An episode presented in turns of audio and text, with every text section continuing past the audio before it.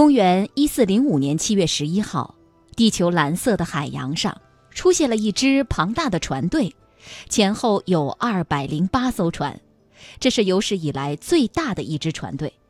船上所在的各类人员有两万七千五百多人，也是有史以来最多的航海人员。船队有一位叫做郑和的人统帅。船队带着中国这个古老国家的瓷器、丝绸、茶叶等数不尽的珍奇，穿越岛屿众多的南海、马六甲海峡，横跨印度洋，到达亚洲、非洲等很多国家。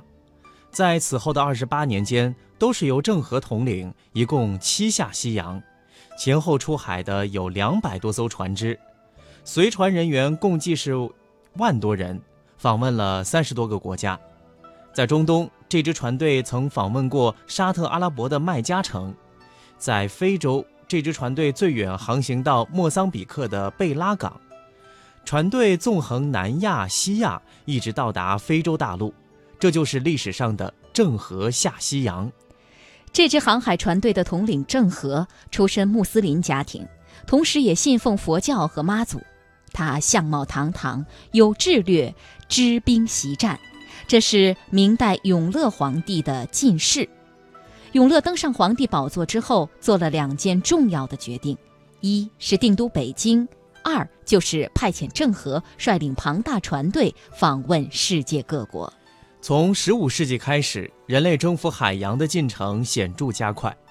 1492年，哥伦布率领他的西班牙舰队横渡太平洋，发现了美洲新大陆。一四九七年，达伽马率领葡萄牙的船队绕过好望角，穿越印度洋。一四九八年，到达印度的西海岸里。一五二二年，麦哲伦率领西班牙船队完成了人类史上第一次环球航行。与这些人类航海史相比的创史上的创举相比，郑和下西洋时间上比他们早，规模上也比他们大得多。郑和第一次下西洋比哥伦布发现新大陆早八十七年，比达伽马发现新航路早九十三年，比麦哲伦到达菲律宾早一百一十六年。郑和每次下西洋都有多艘大中型宝船组成船队主体，加上其他类型船只，组成一二百艘的庞大混合船队，船上各类人员两万以上。而后来，哥伦布的船队只有三艘船，成员只有八十八名。郑和远航的规模之大、技术之先进、组织之严密，都是同时代其他远航活动无法比拟的。郑和船队的装备在当时的世界上也是一流的，这证明中国发展到十四、十五世纪时，不仅国力强大，它的科技文明在世界上也处于领先位置。航海。首先需要可靠的导航能力。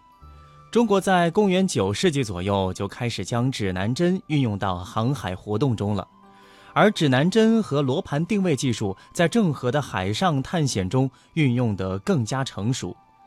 从今天发现的资料中可以看出，郑和的船队已经能够熟练地运用观察潮汐、洋流和季风的技术，综合运用罗盘指向。物标导航、天文定位和计程计速等复杂的航海技术。后人发现的《郑和航海图》是世界上现存最早的航海图集。虽然与当今的航海图相比，它还略显粗糙，但是已经具有很高的准确度。这册有二十页的航海图，载有海图四十幅，其中涉及五百三十多个地名，所标地名包括东非海岸的十六个城市。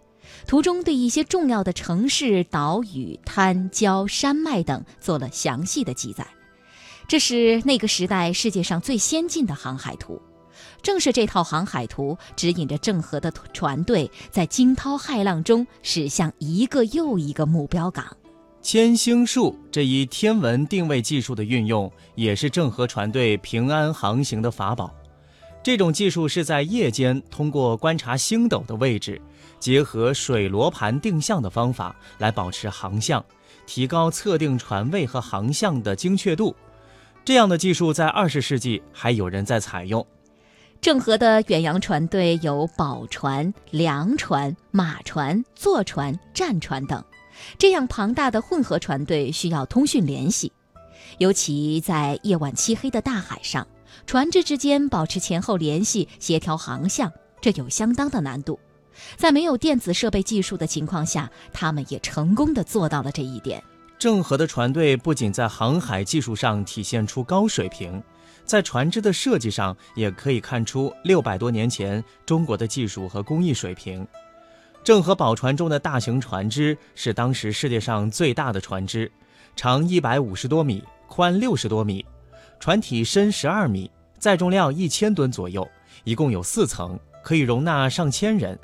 甲板面积九千平方米，相当于一个半足球场。船上有九根桅杆，可挂十二张帆。这样的船，即便是放到今天，也是大制作。